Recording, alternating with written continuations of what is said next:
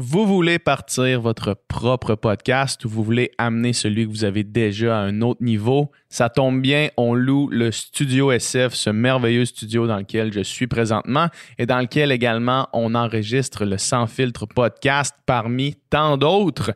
La plupart du temps, ce qui empêche les gens de sauter dans l'univers du podcast qui est en croissance constante, c'est le manque de connaissances techniques et aussi le manque de matériel. Ben, qu'à cela ne tienne, dans le studio SF, on loue le studio avec tout le matériel, donc tous les micros, tous les caméras si vous voulez faire une version vidéo de votre podcast. Et ça vient aussi avec notre technicien extraordinaire, Nicole. Nicole qui va vous guider dans votre projet. Puis c'est probablement la personne au Québec qui écoute le plus de balados indépendants parce qu'il est derrière la console sur tous les balados qu'on enregistre au Studio SF. Donc, il va se faire un plaisir de vous accompagner dans ce processus-là. Euh, si vous voulez plus d'informations au sujet de la location du studio, écrivez-nous à sans filtre podcast à commercial gmail.com. Une production du Studio SF. Bienvenue au Sans Filtre, le podcast où on parle de ce qu'on veut avec nos invités. That's it, je suis PH Quentin avec moi, Doom Plante. Hello. Euh, on est en mode distanciation sociale, vous allez le voir pendant le podcast. On a, en fait, on a réouvert le studio. Premier podcast dans le studio qui sort. Boom. Euh, c'est vraiment fucking excitant, man. T'es-tu excité? Ah, ça fait du bien de revenir ici, là. Ouais. On se sent bien ici, man. C'est le fun. Puis euh, c'est plus le fun de parler avec quelqu'un dans le blanc des yeux que par Zoom. Ouais, vraiment. N'ayez crainte. Gang, on prend toutes les mesures de distanciation sociale possibles. Les petits puffs ici qu'on utilise pour nos micros sont désinfectés après chaque invité. On lave la table après chaque invité. Jamais plus que quatre personnes dans le studio. Puis on garde nos distances. Euh, on n'est jamais plus que trois par podcast. On a décidé de, mettre une personne au bout de la table, deux personnes comme ça. Donc, il n'y a aucun problème de sanité au studio SF. Donc, euh, inquiétez-vous pas pour ça. Sinon, Dom, notre premier invité dans le studio SF depuis la réouverture. Ouais, notre premier invité aujourd'hui, c'est Webster. Euh, c'est important pour nous de parler avec lui parce qu'en ce moment, il, se passe quelque chose, il se passe des choses dans le monde qui sont importantes, euh, qui sont graves, qui sont difficiles. Puis euh, on pouvait pas ne pas en parler. On pouvait pas euh, faire comme si ça n'existait pas. Je pense que c'est. Quand on a une tribune, je pense qu'on a une responsabilité de, quand il y a des choses importantes comme ça, de, au meilleur de nos capacités, de nos connaissances, les aborder. Puis, quelle meilleure personne pour aborder ces, euh, ces, ces- ces problématiques-là que Webster, un gars fascinant, un rappeur, un historien, un conférencier, un gars qui connaît l'histoire euh, noire, l'histoire en général, l'histoire de l'esclavagisme sur le bout de ses doigts, un gars euh, qui, qui a vécu puis qui vit le racisme encore aujourd'hui, le profilage qui arrive au Québec encore, encore aujourd'hui. C'était une espèce de classe de maître de, de incroyable. C'était Mhm. fascinant, un gars avec tellement de savoir, puis euh, une belle analyse de, de, de tout ça. C'était vraiment un privilège de lui parler, puis on est super content de l'avoir reçu. Tout à fait. Euh, une des choses que j'ai dites, euh, en fait, la seule chose que j'ai dite par rapport au- au- aux, événements qui, qui se passent en ce moment aux États-Unis dans les, sur mes réseaux dans les, les- les derniers jours, c'était euh, de dire qu'il y avait des voix qui s'élevaient en ce moment, puis il fallait les écouter. Euh, Webster, c'est une de ces voix-là. C'est une personne qui a un savoir infini, Mhm. euh, pratiquement, euh, puis que tout le monde doit écouter parce que dans cette conversation-là, moi, j'ai appris Ouais. énormément. C'était un podcast où c'était c'était l'occasion de justement de poser des questions, puis après ça, écouter. Oui, exactement. Exactement. Euh, écoutez, là, on, va avoir euh, plusieurs podcasts qu'on enregistre euh, en banque cette semaine. Si vous voulez y avoir accès en primeur, euh, vous pouvez vous vers notre page Patreon. On a un podcast avec Jay du Temple qui va être sur la page Patreon très prochainement. Si, euh, si Nicole l'a déjà mis, même, on ne sait pas s'il va travailler ce soir puis va le mettre là. Euh, il fait signe que non. Peut-être qu'il ne sera pas en ligne demain matin, mais il va être quand même en ligne prochainement. Donc, il va y avoir des podcasts sur la page Patreon qui vont être là en avance, en primeur. C'est la meilleure façon de nous encourager. Il y a du contenu là-dessus. Dom et moi, on fait des podcasts exclusifs. Sinon, partagez euh, dans les commentaires. Euh, Laissez-nous un rating. Essayez de partager, euh, participer pardon, à la discussion. On aime ça, entendre ce que vous avez à dire. Aujourd'hui, c'est un sujet extrêmement Sensible. sensible. Donc, faites-le dans le plus grand respect possible. Puis, évidemment, Euh, parlez pas de choses que vous connaissez pas. Puis, puis tu sais, nous, on le fait de, avec euh, les meilleures intentions là-dedans. là, Tout à fait. Puis euh, on est vraiment attristé par, par le meurtre de, de George Floyd. Puis Puis par la situation des Noirs depuis longtemps. Ouais, puis on veut juste essayer de faire la, la meilleure chose sans savoir exactement quoi faire, mais on. Bref, euh, voici. euh, Voici notre conversation, euh, Mhm. puis j'espère qu'elle va vous apporter autant qu'elle nous apporte à nous. Yeah. Merci beaucoup.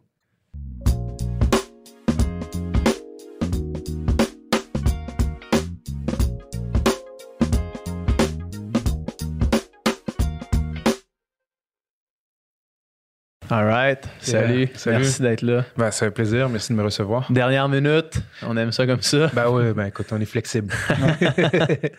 Euh, c'est ça, aujourd'hui, euh, t'es, t'es- t'es dans la demande beaucoup. Ouais. J'imagine que, que, en fait, euh, ton, ton expertise puis ta, ta connaissance de, de l'histoire est on ne peut plus importante dans les, les- les moments qu'on vit en ce moment. Là.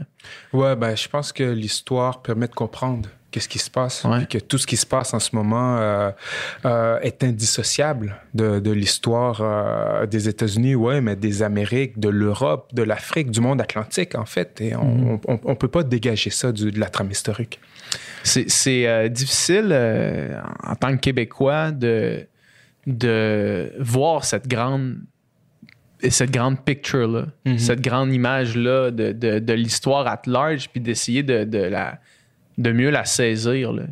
Ouais, et c'est ça que, que je trouve particulier parce que euh, on fait partie de cette histoire-là aussi. mhm. Ouais. Tu sais, je veux dire, on a eu de l'esclavage ici. Les esclaves qui venaient euh, ici étaient, euh, il y avait des autochtones qui venaient de ce qui est maintenant le Midwest américain, puis il y avait des Noirs aussi qui venaient des Antilles, qui venaient des 13 colonies, et certains qui sont nés en Afrique. Donc, euh, je veux dire, on faisait partie de ce réseau-là. Euh, je veux dire, le rhum qu'on buvait ici, euh, le sucre qu'on mangeait ici, venait des Antilles, était cultivé par les esclaves. Tu vois, même euh, dans les années 1800, la morue euh, de mauvaise qualité qui était pêchée en Gaspésie était envoyée dans les plantations, dans les Antilles Ah ouais. jusqu'au Brésil. Fait que, tu sais, la morue de bonne qualité est envoyée en Europe. Puis pour pouvoir passer la mauvaise qualité, on l'envoyait pour nourrir les esclaves, pour qu'ils aient des, des- des protéines ou je sais plus trop quel, quel élément est dans le poisson. Là. Oméga 3, j'imagine. ouais, c'est ça, exact.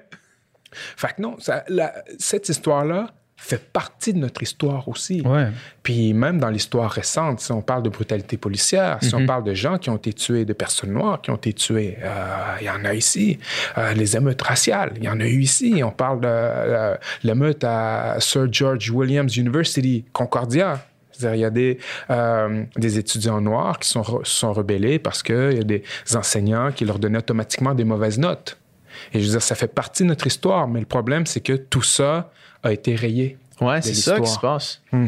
Parce que c'est beaucoup justement l'argumentaire, ou en tout cas, c'est quelque chose qui, qui ressort en ce moment quand on observe ce qui se passe. Puis, tu sais, on, on- on- on l'entend ça. tu sais. Oui, mais il faut pas nécessairement appliquer ce qui se passe aux États-Unis ici. Je pense que je pense qu'on peut quand même peut-être s'entendre sur le fait que l'histoire des deux pays est différente, mais il faut pas non plus nier ce qui s'est passé ici. Puis, toi, tu, tu- tu- tu dirais, tu dirais, mettons, la situation au Canada, au Québec versus celle aux États-Unis, c'est quoi la différence? C'est quoi les ressemblances finalement? Ben, tu vois, ça, ça dépend de, de, de, de- de quelle approche on prend. C'est-à-dire, si on, on parle de l'esclavage, euh, aux États-Unis, l'esclavage, c'est un esclavage de plantation, un esclavage économique. Tandis qu'ici, c'est un esclavage domestique. C'est des gens qui étaient dans les maisons, qui servaient des repas, etc., parce que euh, on n'avait pas le climat pour avoir des plantations. Mais si on avait eu le climat, bien sûr qu'on aurait eu été des la plans. même Mais chose. oui, parce que je veux dire, les mêmes gens qui venaient ici étaient les mêmes gens qui partaient en Martinique, qui partaient en Guadeloupe, euh, à Haïti. Et donc, on, on- on pense toujours que notre euh, histoire est tellement différente. Mais euh, oui, il y a des différences, mais il y a des similitudes aussi euh, dans les mentalités d'époque.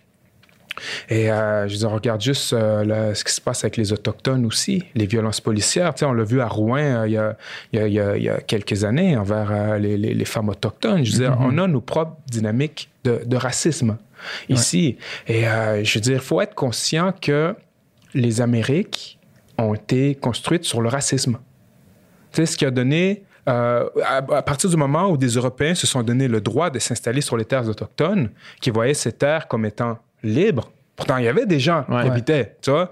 Mais à partir du moment où est-ce qu'ils se sont dit, on peut venir ici parce que ce sont des terres vierges, c'est que à partir de ce moment-là, tu considères ces gens pas comme des humains. Tu Exact. vois ce que je veux dire? Ces gens, ils ont le même droit que le chevreuil dans la forêt, là. Ouais. Tu vois? Et donc, nos histoires sont ancrées dans le racisme. Mais le racisme, on l'a extirpé de notre trame historique, que ce soit au Canada. Je veux dire, aux États-Unis, c'est plus difficile de l'extirper. Ici, ça a été plus facile de l'extirper parce qu'il y avait une moins grande population noire, entre autres. Et souvent, on, on- on pense au racisme euh, blanc-noir, mais il y a le racisme envers les Autochtones aussi, euh, qui, est, qui est- qui est très présent.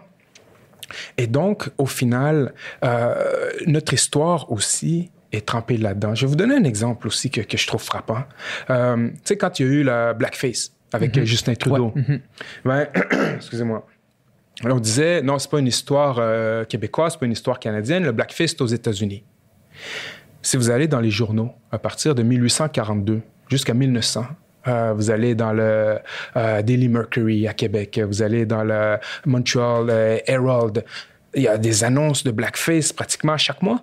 Il y avait des concerts de blackface ici au Théâtre Royal, euh, au euh, Nordheimer, euh, au, au Music Hall à Québec. Il y avait du blackface pratiquement à chaque mois. Chaque année, on retrouve des, des instances de gens qui vont salcombe du blackface. Mais pourtant, on nous dit non, mais c'est pas, pas une histoire d'ici. Mais la personne qui a composé l'hymne national, Calixa Lavallée, faisait du blackface aux États-Unis. Elle a une carrière de blackface Ah aux ouais. États-Unis. Et donc, on a une grande myopie euh, historique Ouais. ici. Euh, J'ai quasiment envie de parler d'aveuglement, mais parlons de myopie pour l'instant. Qu- Qu'est-ce qui a contribué à cette myopie-là? wow. Euh, Parce que j'imagine que j'imagine que l'histoire est écrite par l'oppresseur ouais. tout le temps. Donc c'est sûr que à, à ce- à ce- à ce niveau-là, il y a cette, euh, cette perception-là Mhm. euh, qui veut pas être dans l'erreur. Ici, on a au Canada, je dirais qu'on a l'aspect euh, francophone-anglophone qui est très présent et qui a teinté tout le reste. Et donc, euh, pour ce qui est du Québec, euh, le premier à écrire vraiment une histoire officielle du Canada, à l'époque on appelait ça comme pour tout le Canada, c'est François-Xavier Garneau, qui écrit en 1845-46 euh, Histoire du Canada. Euh, mais Garneau, lui, a écrit ça en réaction au rapport Durham, après les rébellions de 1837-38, où est-ce que Durham dit le peuple canadien-français est un peuple culture. sans culture, sans histoire, sans passé, et il faut l'assimiler. C'est ce qu'il dit. Et les gens disent, c'est pas vrai, on a une histoire. Et Garneau s'applique à écrire l'histoire. Et donc, ici, on voit une utilisation de l'histoire afin de remonter la fierté nationale et de se justifier par rapport à une, une conquête britannique. Et donc, Garneau va écrire Nos ancêtres français n'ont pas cru bon d'avoir des esclaves afin de conserver la pureté de notre sang. Tu vois? C'est le premier à écrire l'histoire et il écrit Il n'y a pas eu d'esclaves ici. Il n'y a pas eu de noirs ici. Puis les gens vont le reprocher à Garneau. Puis, puis même en écrivant ça avec la formulation que tu viens d'énoncer, demeure une formulation raciste. Oui, mais oui, tout à fait. oui, oui. puis Même si, il, même si il, il enlève l'esclavage de, de l'équation, ça reste une formulation complètement raciste que Oui. de dire on veut garder la pureté de notre sang. Mais oui, exact. Puis je veux dire, c'était une époque, justement, les années 1800, là, où est-ce que tout était vu à la lumière de la race. On parlait de la race canadienne-française, on parlait de, on parlait de la race britannique, euh, etc. Donc, c'est c'est un moment où est-ce que euh, l'idée de race est extrêmement présente. Et donc, pour lui, ben, il disait, bon, ben, t'as as les races britanniques et canadiens, euh, canadiennes-françaises euh, qui sont des, des races pures, euh, des races civilisationnelles. Et donc, de dire qu'il y aurait eu des Noirs ici qui se mélangent avec les gens, ben, tout d'un coup, c'est comme si tu viens rabaisser, tu vois? Et je disais, Lionel Groux, par la suite, avait pratiquement le, le- le même discours. Et donc, les, grands monuments historiques euh, qui ont contribué à fasciner notre histoire et notre identité euh, étaient des racistes ou avaient des approches racistes. Là. Et donc, ce qui fait qu'entre autres que les, gens n'ont jamais été intéressants, euh, intéressés à raconter cette histoire-là.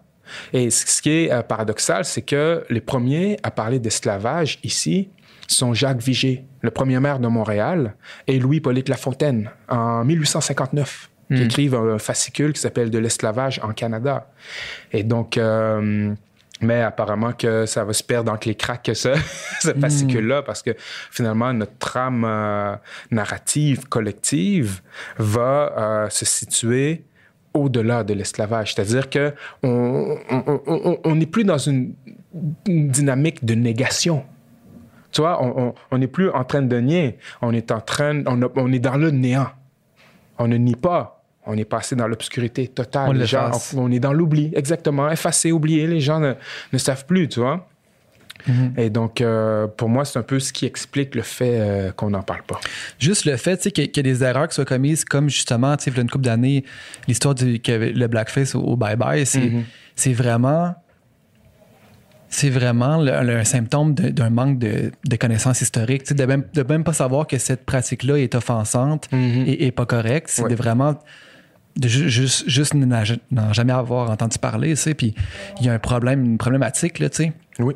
que, que tu peux te rendre à l'âge adulte sans jamais avoir entendu parler de cette façon de faire-là historique, puis de, de comment qu'elle est chargée, comment qu'elle est. Comment qu'elle est.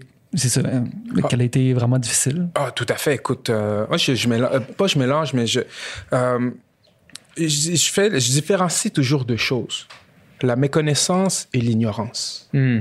Pour moi, la méconnaissance, c'est on méconnaît. C'est-à-dire, on connaît pas, mais on a une ouverture à apprendre. Tandis que l'ignorance, on s'enferme dans l'ignorance. On s'enferme dans nos préjugés, on s'enferme dans nos a priori, sans, sans nécessairement vouloir en sortir. Je veux dire, c'est pas, euh, c'est pas une, une différenciation académique ou quoi que ce soit. Moi, c'est comme ça que je vois ça, tu vois? Et donc, pour ce que tu dis, admettons, comme pour le bye-bye, cette, euh, cette méconnaissance-là, il y a effectivement cette méconnaissance qui est souvent couplée par l'ignorance parce que euh, il y, a- une co- controverse comme ça qui va arriver. Et là, euh, des, des gens des communautés noires vont se lever et dire, écoutez, on trouve ça offensant, c'est un problème. Puis qu'est-ce qu'on qu'est-ce va dire? Non, mais vous comprenez pas. Non, non, non, mais c'est pas l'intention. Non, mais c'est juste drôle. Puis, tu sais, riez un peu. Puis... Et donc, on veut même nous On dire... peut plus rire de rien. Ben, c'est ça, exact. Donc, on veut nous dire comment est-ce qu'on devrait se sentir. Tu vois? On veut nous, nous, nous dire comment est-ce qu'on devrait penser par rapport à des dynamiques qui nous touchent particulièrement. Tu vois? Et moi, c'est ça que je trouve justement offensant dans tout ça. C'est ça que je trouve paternaliste et raciste. Comme, t'as pas le. On, on- on tombe dans une hiérarchie du ressenti. C'est-à-dire, ton ressenti euh, ne vaut pas le mien parce que moi, j'ai décidé que ça t'offensait pas, ça, que ça devrait pas t'offenser. Tu vois ce que je veux dire? Et donc, c'est pour ça que ces histoires de blackface qui, qui reviennent d'année en année, là, bon, je sais pas s'il va en avoir d'autres, là, parce que Je, je crois que celle-là, on, a- on en a fait le tour pas mal. ces dernières années, il y en a eu plusieurs. Euh, mais écoutez, si ça revient encore, là, waouh, s'il y a des gens qui ont juste décidé qu'ils ne voulaient pas apprendre, Ouais. là. Ouais. Ouais. Mais tu vois, tu sais, qu'il y a une vieille photo de quelqu'un qui a fait ça, il y a 25 ans, je me dis, j'ose espérer qu'il a appris depuis. Mais, mais si ça arrivait demain matin encore, une nouvelle occasion, là, tu sais, puis pas, pas ressorti du passé, là, je ferais qu'il y ait vraiment des gens qui vivent soit en dessous d'une roche ou qui veulent juste pas euh, voir, le, voir la vérité. Oui, tout à fait. Puis écoute, même euh, cette histoire de, avec Justin Trudeau en particulier, quand c'est sorti, 25 ans plus tard, euh, c'était dans un contexte électoral. C'était les élections, puis on voulait, on voulait Quelqu'un dormait chances. sur cette photo-là depuis longtemps. Exactement. Il l'avait dans sa poche en attendant. là. Exactement. Puis je veux dire, cette journée-là, quand c'est sorti, je pense que j'ai refusé 14 entrevues. Hmm. J'ai compté, il y a 14 médias qui m'ont écrit pour pouvoir euh, faire une entrevue. J'ai refusé à chaque fois parce que je disais, c'est une magouille, ben pas une magouille, mais c'est un stratagème électoral pour lui nuire. Puis si c'était en dehors du, du- du contexte électoral, ben, euh, les gens, ça passerait free. Il en parlait pas vraiment. Ben c'est ça, c'est comme si à, à chaque fois que ça arrive, on s'en fout.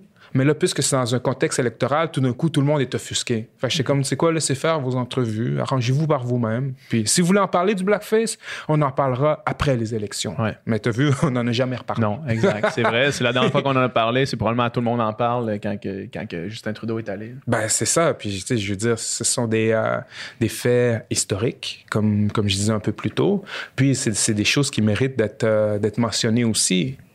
Mais bon, écoute, euh, chacun a ses, ses- ses intérêts quand il veut les, les- les mettre de l'avant. là. Puis, c'est je veux dire, c'est ce qui se passe dans, dans- dans les médias.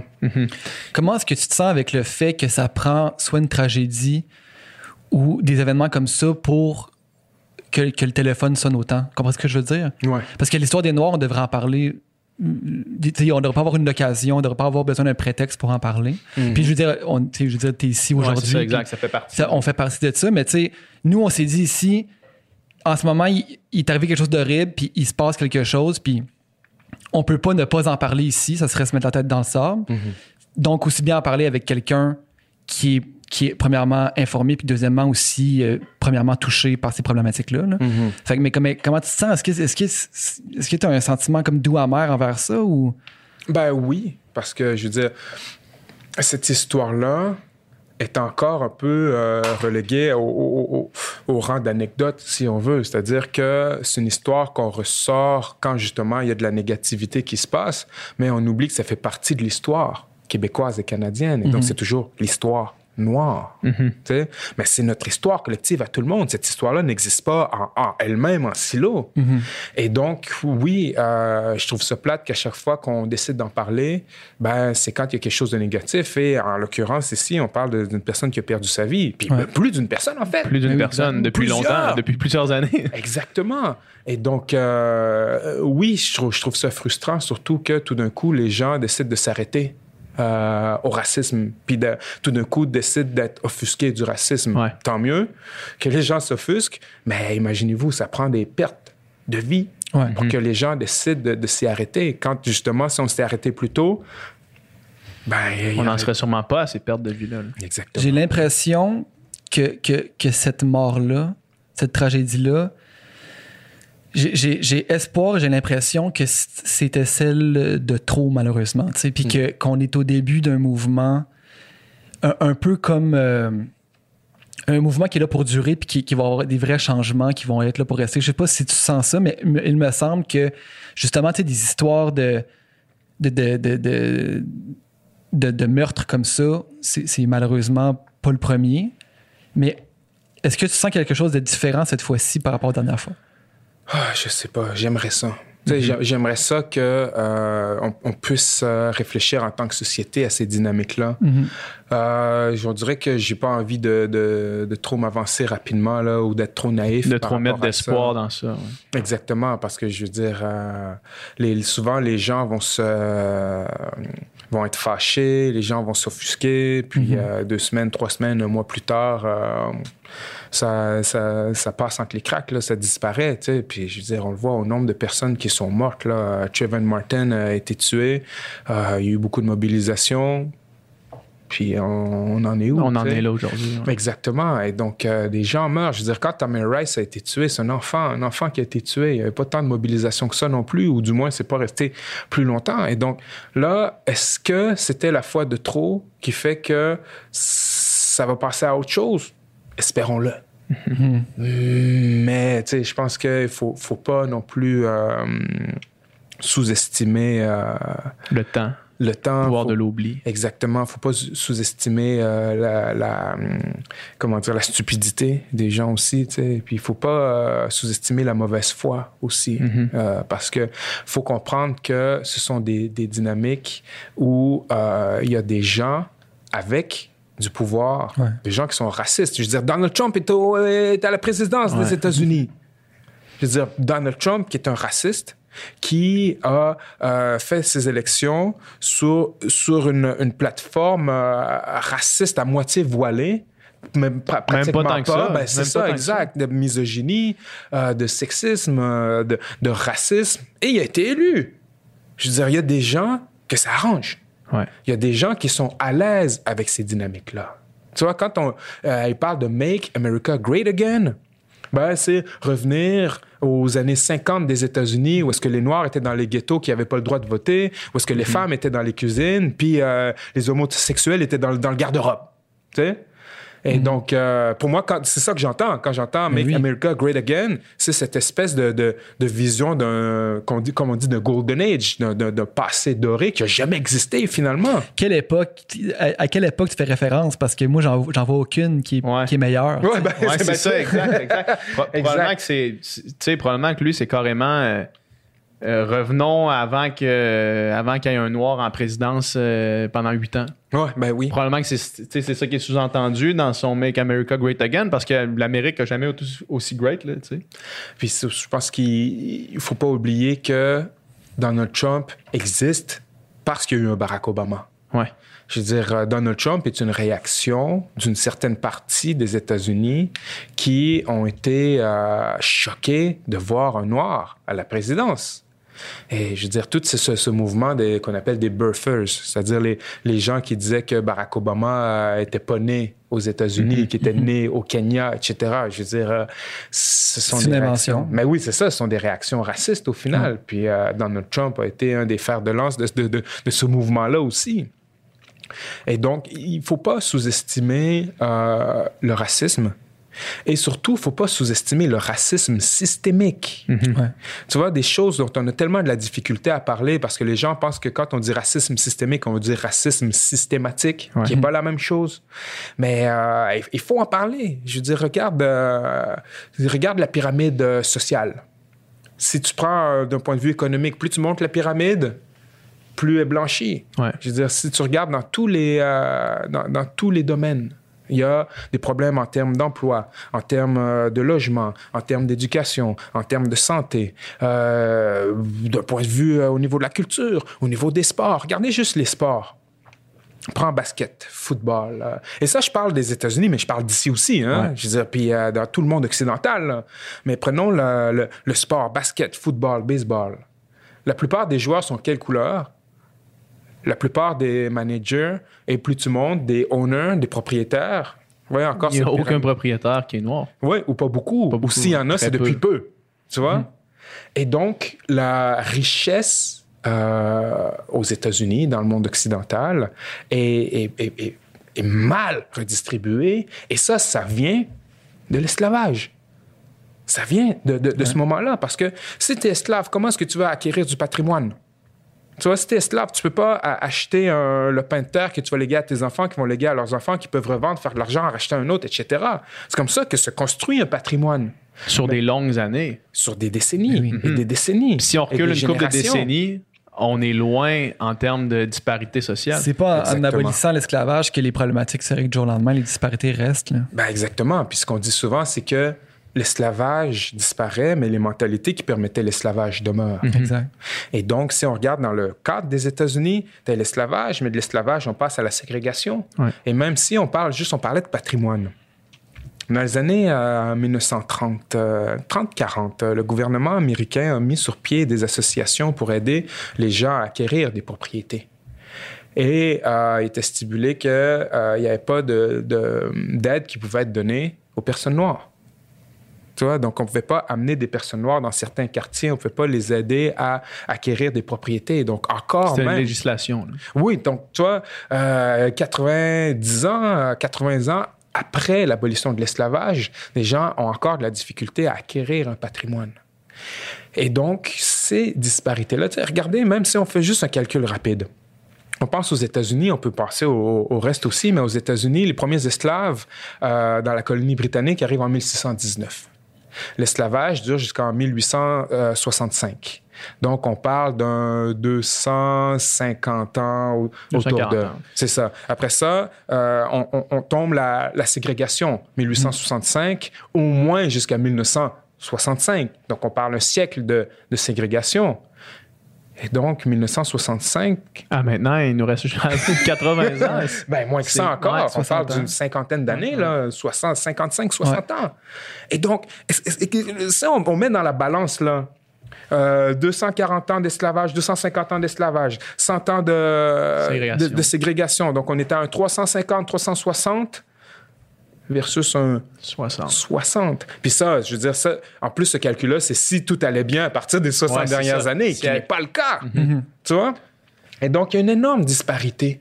Et euh, ce sont ces disparités à laquelle, auxquelles il faut s'attaquer. On parle des États-Unis, mais on peut parler du Canada Oui, aussi. tout à fait. On peut parler euh, de la présence autochtone aussi. Tu vois, d'une présence qui est ici depuis des millénaires, mais où est-ce qu'on retrouve dans les gouvernements provinciaux et, et fédéraux? Où est-ce qu'on retrouve en, tête des, des grandes compagnies, etc.?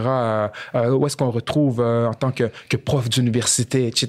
Je veux dire, ce racisme systémique s'applique ici aux personnes autochtones, mais aussi aux personnes racisées, parce que le Canada aussi euh, j'en parlais un peu plus tard, la colonisation d'un point de vue raciste, mais aussi par la suite, euh, au, 20, au 20e siècle, il y avait des lois contre l'immigration des personnes noires. Il y a des lois contre l'immigration des personnes euh, asiatiques. Et donc, on voulait une immigration spécifiquement blanche européenne. Et donc, ce sont des, des- des dynamiques qui nous affectent ici aussi au Canada, mais c'est tellement plus réconfortant de voir ce qui se passe aux États-Unis. Comme, regardez, c'est plus apparent, les États-Unis, c'est toujours plus gros. Tout Ouais, ce c'est qui se passe aux États-Unis, c'est toujours plus, plus fou. Mais ce sont des dynamiques qui nous affectent ici, euh, au Québec et au Canada. Ouais. Ici, c'est masqué. Puis justement, tu sais, je pense que justement, cette, définition-là du racisme ou cette, le concept de racisme systémique, je pense que c'est c'est ça qui est fondamental à comprendre. Mais- exemple, moi, quand j'étais jeune, mes parents ou mes profs au, au primaire, tu sais, euh, ils disaient, c'est faut pas être raciste, puis être raciste, tu sais, mettons, tu vas insulter la personne noire ou tu vas, tu sais, c'est des actes grossiers, tu sais, c'est vraiment des actes visibles, faciles à reconnaître. Ouais. Puis du moment que tu fais pas ça, ben c'est ah ben moi je suis pas raciste, je, je, je fais pas ça. Exact. Sauf que c'est tellement plus subtil puis insidieux que ça. Puis, Mhm. puis comme, je, comme on en parlait tantôt, mais PH, puis tu sais, le racisme, je pense, faut pas non, c'est pas non plus t'es, t'es ou t'es pas racisme, là, c'est toute une espèce de gradation. Mhm. Puis il y a tellement de. Des fois, c'est dans l'inconscient, des fois, c'est, c'est justement. tu Toi, personnellement, t'es pas raciste au, au jour le jour avec les gens autour, de toi, mais tu peux participer à un système où qui, qui permet ces injustices-là. Puis Mhm. c'est ça qu'il faut questionner, puis c'est ça qui est, j'imagine, plus difficile à démanteler. Puis c'est ça que, tu sais, je pense, on est beaucoup en tant que personne blanche à se poser la question qu'est-ce qu'on peut faire, tu sais? C'est quoi, c'est où notre rôle là-dedans? Je pense que un des premiers rôles, c'est, c'est de réfléchir, c'est d'écouter, c'est, de, d'apprendre sur le sujet, puis connaître sa place là-dedans. Puis après ça, comment qu'on peut faire un changement sans tomber non plus dans le, le complexe du, du white savior ou du, sans, devenir paternaliste ou quoi que ce soit. C'est très délicat, c'est très difficile, puis j'ai pas encore trouvé la réponse à cette question-là, on dirait. Oui, mais si tu la trouves, je pense qu'il y a bien des gens qui, Qui voudraient la connaître. oui, c'est des situations qui sont, euh, qui, qui sont difficiles, qui sont compliquées. Je pense que de reconnaître déjà ces privilèges-là, c'est, une chose. tu sais. Après ça, d'en, d'en parler, c'en est une autre. De refuser aussi. Euh, le, le racisme autour. Tu sais, je veux dire, combien de fois, euh, puis je me compte là-dedans, t'entends une joke raciste, puis t'es comme, tu sais, tu l'as- juste passé, tu sais, euh, ou islamophobe, ou XY, tu sais. Donc, je pense qu'il faut agir comme ça et mettre des pressions aussi sur nos gouvernements, sur nos, nos organes de, de, de, de presse, de télé, etc., pour qu'il y ait une plus grande représentativité, mais pas seulement à l'écran, parce que ça revient à avoir des sportifs noirs sur le sol, puis des honneurs blancs. Exact, c'est ça. Et donc, de mettre des pressions pour que la hiérarchie aussi euh, se racise, entre guillemets. Tu sais, qu'on ait des, que ce soit des réalisateurs, des directeurs, XY, qui proviennent de, de ces communautés-là. Parce qu'on parle d'afrodescendance, mais je veux dire, on peut parler d'autochtones aussi, c'est important, de présence asiatique, arabe, latino, etc. Je veux dire... euh, il y a un, un- un renversement pra- pratiquement total de ce qui se passe euh, en ce moment, de comment du statu quo, en fait. Ouais. renversement du statu quo. Parce que le statu quo profite toujours à quelqu'un. Exactement. Il profite toujours à quelqu'un. S'il y a un opprimé, il y a, quelqu'un qui en profite aussi. fois. Exactement. Puis ce qui est particulier, c'est que on en profite euh, parfois sans même s'en douter ou sans même vouloir y penser. Je veux dire, les vêtements qu'on porte là, les vêtements qu'on porte qui sont fabriqués dans des euh, dans des sweatshops là, euh, je- c'est facile de penser de passer à d'autres choses. Tu mets tes pantalons puis tu, tu continues ton chemin, mais c'est une réalité aussi. Ouais. Et je, je veux dire, c'est facile de l'oublier puis de passer à d'autres choses. Puis je m'inclus là-dedans, là, tout à fait.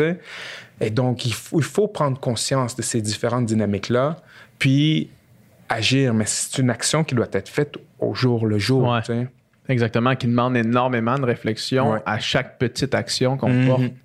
Ouais. Euh, Est-ce que. Euh, je lisais sur Twitter un- un- une conversation entre deux économistes qui disaient que eux se sentaient, euh, avec- les économistes et, et toute la, les gens qui, qui gèrent l'économie, qui, qui se sentaient au centre de cette conversation-là. C'est-à-dire que c'était aussi un problème économique de classe sociale qui, qui, gru- qui creusait euh, des fossés énormes entre les classes, puis qui justement séparait euh, les différentes ethnies dans, certains secteurs qui créaient une tension comme ça entre les classes. Euh, com- comment on sort de ça? Wow. euh, C'est une question à- qui vaut. euh, ben, qui vaut un prix Nobel en Ouais, économie, je exactement, pense. c'est ça. Exactement, c'est ça. Mais non, Mais écoute, quelles sont les pistes en tant que société pour dire, hey, là, ça peut pas continuer comme ça? Mhm. je pense qu'effectivement, c'est un problème euh, économique, c'est un problème de capitalisme. Euh, je pense que c'est un problème de consommation débridée euh, aux, aux dépens euh, de d'autres euh, de d'autres populations. Et euh, faut pas oublier que, euh, et je reviens à l'esclavage souvent parce que pour moi, c'est le, le- le point d'ancrage de nos sociétés aujourd'hui. C'est-à-dire que je vais faire un long détour historique pour y revenir. Je, je suis fasciné. Bon, mais c'est de l'économie, c'est-à-dire que avant la traite transatlantique, c'est-à-dire d'aller chercher des Africains pour les amener en esclavage dans les Amériques, euh, l'économie de l'Europe était sensiblement la même que un peu partout. C'est-à-dire euh, que- qu'en Amérique, chez les Autochtones ou euh, les Africains, c'est-à-dire les, terres agricoles, les, échanges, etc. Donc, on avait l'agriculture, les échanges, etc. Donc, il n'y avait pas de, de- méga plantations en Europe. Mais à partir du moment où est-ce qu'on a pris des Africains, qu'on a placés sur la terre des Autochtones, et qu'on a développé toutes ces terres-là en méga plantations euh, pour faire du sucre, euh, pour faire euh, de l'indigo, pour faire la, la teinture bleue, pour faire le, le coton. coton, le tabac, le cacao, eh bien, ça a propulsé l'Europe. Tout l'argent, euh, l'or et l'argent qui, qui venaient des mines d'Amérique du Sud vers l'Espagne. Toutes ces ressources premières qu'on amenait des îles, euh, que ce soit Haïti, Guadeloupe, Bahamas, etc., qu'on amenait vers l'Angleterre, qu'on amenait vers la France, qui contribuait à une grande partie de l'économie. Euh, et ces marchés-là, de ces colonies, étaient des marchés captifs. C'est-à-dire que la colonie n'a pas le choix d'acheter ses produits finis de la métropole. Donc, admettons, tu es en Nouvelle-France. Tu peux pas nécessairement acheter euh, tes choses autre part qu'en France et tu peux pas revendre ta matière première autre part qu'en France. Au rythme où la France le veut. Puis ça, c'est pour toutes, les, pour toutes les, les- les- les colonies, ce qui a poussé, entre autres, le- les, les 13 colonies à se rebeller. Tu vois, Ouais. qui, qui est devenu les États-Unis. Parce que les redevances aussi étaient exorbitantes, là, je pense. Oui, ben oui, c'est ça. Je veux dire, euh, la, la métropole s'arrange comme elle veut parce que l'important, c'est de nourrir la métropole. La colonie sert à nourrir économiquement la métropole. Et donc, on a une Amérique qui est un marché captif de l'Europe. On a une Afrique dont la force humaine euh, est, est- est ponctionnée pour cultiver ces matières-là. Et donc, ça a propulsé l'Europe économiquement, euh, technologiquement aussi. Et tu vois, à ce moment-là, euh, les Européens voulaient échanger avec la Chine, le Japon, etc. Mais ils voulaient rien savoir parce que euh, les Européens n'avaient rien qui intéressait la Chine et le Japon. Et donc, l'esclavage, etc., ce, ce- pillage des ressources a permis une avancée technologique qui a, une fois arrivé en Chine, une fois arrivé au Japon, ont juste eu à forcer militairement ces marchés-là pour échanger. Tu vois? Et donc, même toute cette histoire-là du monde atlantique a une incidence jusqu'en Asie. Tu vois, jusqu'à la, la, jusqu'à la Chine, jusqu'au Japon. Et donc, cette prééminence occidentale, aujourd'hui, au 21e siècle, a les deux pieds trempés dans l'esclavage des 500 dernières années. Et ça, on ne peut pas le- l'extirper de ça. Parce que sinon, c'est encore une vision très eurocentrée de se dire, bon, ben, le- le- l'Europe, euh, de, de par son génie, c'est hissé au-dessus des autres euh, comme de, de- de nulle part. Tu vois? Mais quand on, on- on- on- on analyse, on se rend compte que c'est sur, les, pu- sur la tête des Africains, des Autochtones, que le- le- l'Europe a pu jouer ce rôle dans les, dans les derniers siècles. Et donc, c'est pour ça que quand on, on- on- on parle de, de brutalité policière, quand on parle de privilèges, quand on parle euh, de tout ce qui se passe en ce moment, pour moi, on doit automatiquement le ramener à l'histoire des 500 dernières années, depuis Christophe Colomb. C'est, fascinant. Euh, ça permet de, de- de mieux comprendre d'où, on, d'où ça vient. Ce qui nous amène à maintenant, ce qui nous amène à aujourd'hui, ce qui nous amène aux problématiques euh, du moment, c'est-à-dire euh, une- en direction d'une guerre civile, j'imagine, aux États-Unis prochainement, si ça continue à, à- à escalader à ce rythme-là. Écoute, je sais pas, en guerre civile, ce que je sais surtout, c'est que les gens qui veulent une guerre civile sont euh, les gens de la- de l'espèce d'extrême droite euh, qu'on appelle alt-right aussi, euh, qui, qui veulent une deuxième guerre civile. Et ça, c'est des gens racistes, lourdement armés. Je pense pas que ce soit les, les, les excusez-moi, les Afro-Américains euh, à Harlem euh, qui se disent Ah, on veut une autre guerre civile. Je disais, faut pas oublier que la guerre civile a mis fin à l'esclavage. Tu vois? Ouais. Et donc, euh, je pense que les gens qui veulent une guerre civile aux États-Unis sont cette, cette frange qui, entre autres, euh, vote pour Donald Trump. Veulent conserver leur- leurs acquis, leurs droits, leurs privilèges. Exactement. Et donc, écoute, est-ce que ça se dirige euh, vers une guerre civile ou pas? Je sais pas. Mais je veux dire, tu m'aurais, tu m'aurais dit il y a six mois qu'il y aurait une méga pandémie euh, qui, arrêterait Ouais. le flot de la planète euh, pendant plusieurs mois. J- Écoute, j'aurais dit, t'es-tu sûr? tu sais? Et donc, rendu là, pff, écoute, euh, tout, tout est possible. là. Puis, la. Non, mais j'allais dire, c'est juste important aussi dans, dans des, des situations comme ça de, de partager les gens qui sont là pour une réelle Ouais, ouais. Manifestation, puis des gens qui sont là aussi pour causer du grabuge avec un agenda, tu sais. Puis juste à Québec hier, là, la, la- la manifestation qu'il y a eu était pacifique. À Montréal? Euh, ouais, à, à Montréal. La, la manifestation qu'il y a eu à Montréal était pacifique, était, était dans l'ordre, était super bien faite. Puis on dirait que tu vas toujours avoir quelqu'un qui va arriver là pour profiter de la situation, qu'il y a beaucoup de gens dans les rues pour casser quelque chose, pour faire quelque chose, dans le but peut-être de discréditer euh, le mouvement ou dans le but juste qu'il y ait des gens qui, qui ont, qui ont une espèce de besoin étrange de, casser des choses ou juste de profiter la- du genre de. Pas, pas de chaos, mais du fait qu'il y a beaucoup de gens dans les rues pour s'imperméabiliser de toute, euh, de toute représailles. là. Ouais, écoute, le grabuge, je pense qu'il faut faire attention avant de, de juger euh, complètement. Tu vois, Martin Luther King, Martin Luther King, là, la- l'icône du pacifisme avec euh, Gandhi. Martin Luther King dit euh, les émeutes sont le langage des gens qu'on n'écoute pas. Ouais. The language of the unheard. Tu vois, si les gens manifestent de manière pacifique à chaque fois, on voit Copernic qui met un genou par terre Ouais. quand c'est l'hymne On national a vu ce qui s'est passé. Ouais, avec perdu lui. sa job. Tu vois, les gens euh, euh, parlent, admettons, reçoivent un prix et ils prennent position, puis tout d'un coup, ils se font fustiger. Les gens marchent dans la rue, puis that's it.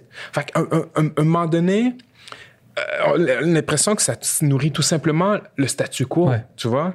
Et euh, c'est Frederick Douglass, un ancien esclave qui s'est enfui, qui est devenu un, un leader abolitionniste aux États-Unis, qui disait la rébellion, mais on peut voir ici le, le grabuge. Ouais. Euh, il dit qu'est-ce qui est pire, le grabuge ou les causes du grabuge Ouais. Tu vois? Et donc, souvent, quand on, on- on focus trop sur cette question du grabuge, j'ai l'impression qu'encore une fois, on fait passer la propriété avant la vie humaine. Tu vois? Et surtout quand on s'adresse, à- on adresse la situation à propos de personnes qui étaient eux-mêmes traitées comme de, de la propriété. tu vois ce que je veux dire? C'est des gens qui, pendant des siècles, étaient des propriétés. Et là, tout d'un coup, on va dire, bon, ben, écoute, la, la propriété vaut plus que ta vie, tu vois? Et donc, ça, pour moi, le, le, le grabuge, je comprends la frustration. C'est-à-dire que c'est symbole d'une frustration Ouais, ouais. amère, tu vois? Et, euh, et c'est ça. tu tu vois, je la condamne pas, tu sais, puis je la comprends, je la comprends, la colère, puis Ouais. justement, la, la, la manifestation pacifique, elle a été faite, puis clairement, elle n'a pas eu l'effet escompté non plus, donc je la comprends tout à fait. Puis, tu sais, au Québec, on a eu une révolution tranquille, mais c'est vraiment pas toutes les révolutions qui se font, qui se font tranquillement, tu sais, puis, puis, puis c'est normal. Mais ce que je voulais aussi dire, c'est que parfois, il y a carrément des gens qui sont là pour. Tu sais, Mm-hmm. j'ai vu des vidéos où, où il y a des manifestations où il y a carrément des, des gens de l'extrême droite qui vont là puis qui poussent les personnes, les Afro-Américains, sur les policiers pour créer des affrontements. là, tu sais. Fait que, Oui, ça, c'est, écoute, je suis tout à fait d'accord. Il y a des gens qui utilisent ces, ces prétextes-là, euh, effectivement, tu sais. Mais euh, c'est pour ça, je pense qu'il faut toujours voir un peu, euh, avoir une certaine distance aussi Ouais. par rapport à ça. Parce- J'ai vu- une vidéo, possiblement que vous l'avez vu, c'est euh, c'est un homme plus âgé, un homme noir plus âgé qui parle à un homme, je pense, qui a à peu près une cinquantaine d'années. Après ça, tu as un homme d'une trentaine d'années. Puis les deux les deux s'obstinent, mais vraiment dans un genre de... On sent que les deux ont beaucoup d'émotions, mais qui, qui se respectent malgré tout. Puis la personne, l'homme plus âgé, il, il prône des actions plus violentes. Hmm. Puis le plus jeune, il dit c'est pas comme ça que ça va passer. C'est pas comme ça qu'on va réussir à faire passer notre message. C'est de, la fa- c'est de cette façon-là qu'ils vont discréditer le mouvement. Puis la personne, le gars plus âgé, il dit le- les autres façons fonctionnent pas. Mhm. Il dit je l'ai fait. Il Ouais. dit j'ai déjà eu ton âge. Mhm. Où est-ce que je disais ça? Puis ça fonctionne pas. Puis le, le plus jeune a amené, il fait venir euh, un autre gars qui est une génération encore en dessous, qui est comme euh, 12 à 15 ans. Puis il dit, Anne, tu vas te ramasser dans, dans mes souliers à moi. Puis il dit, moi, j'ai une petite fille de, de deux ans, puis je veux pas qu'elle ait besoin d'en venir à la violence. Puis là, il crie, puis il dit, faut trouver une autre façon, mais en faisant ça, sa voix casse, parce que clairement, il n'y a, pas la solution, tu sais. Mhm. Puis, puis la- le- celui plus vieux qui, qui- qui vit ça depuis des années, qui lui a vu ça, a vu des. Comme tu disais tout à l'heure, tu sais, c'est déjà arrivé qu'il y a eu des, des montées quand il y a eu un événement euh, ciblé, puis qu'il n'y a rien qui s'est passé, puis qu'il n'y a rien qui s'est passé. Puis que là, il dit là, on est rendu, qu'est-ce qu'on fait quand il n'y a rien qu'on peut faire? Mhm. Puis j'ai l'impression que c'est, que c'est ça, là, en ce moment, tu sais. Oui, puis il faut pas oublier que c'est une histoire violente. Oui. Je veux dire, c'est une histoire violente. Les États-Unis sont, euh, euh, c'est un pays qui s'est construit dans la violence euh, perpétuelle. Et euh, je veux dire, ce sont des violences qui sont subies aussi. Et tu vois, c'est drôle parce que euh, si on regarde l'histoire, bon, je reviens toujours à l'histoire. C'est, par- Mais- ben, c'est, c'est la façon de comprendre. Le- les gens vont euh, porter au nu la révolution américaine. Tu vois, quand ils sont euh, libérés violemment du joug britannique. On va, euh, on va mettre sur un piédestal la révolution française. Des gens qui se sont opposés violemment à la monarchie. Avec des milliers de morts. On va célébrer la révolution ha- haïtienne. Des gens qui se sont battus violemment pour contrer cette violence qui est l'esclavage. Et donc, la violence fait partie de ce cadre-là, mais elle est romantisée. On la, on la trouve cool quand ça fait des siècles, tu vois.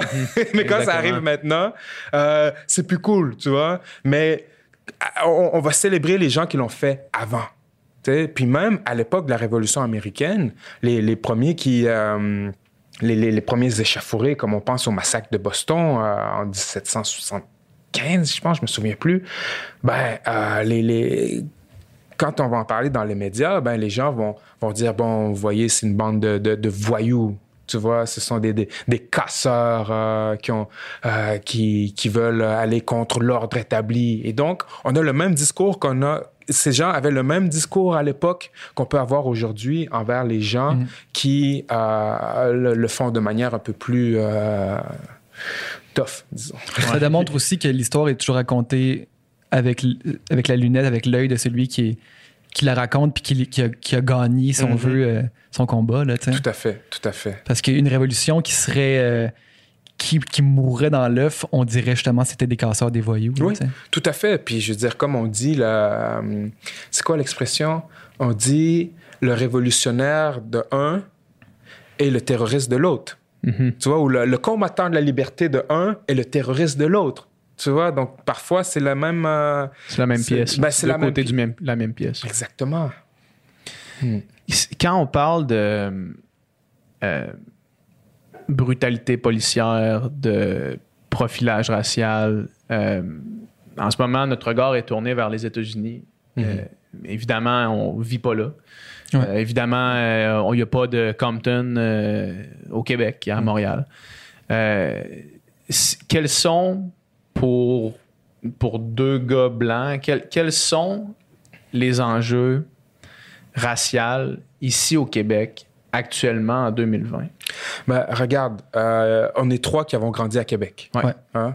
Euh, combien de fois tu t'es fait intercepter par la police pour euh, donner ton identité? Zéro fois. Toi? Jamais. Bon, ben, je me suis fait intercepter pour vous deux.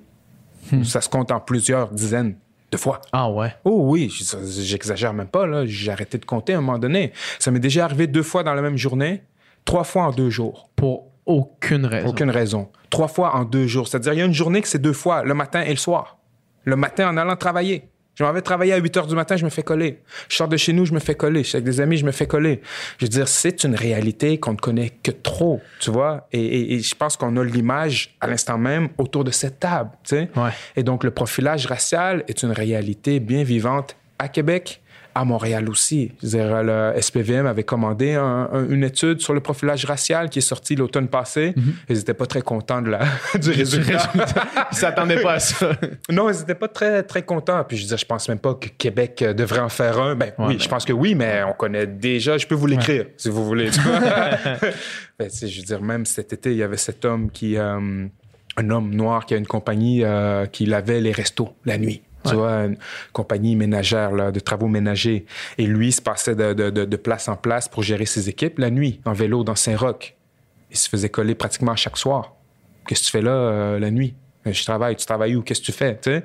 Donc, il y a cette, euh, cette manière de, de- de nos, nos forces de l'ordre de, de voir et d'évaluer les gens à travers des lunettes racistes qui viennent de, ces époques-là. C'est-à-dire que, excusez-moi, de la, de la non-citoyenneté, entre guillemets, du noir. C'est-à-dire que tu es un noir la nuit, qu'est-ce que tu fais là? Tu pas supposé d'être là.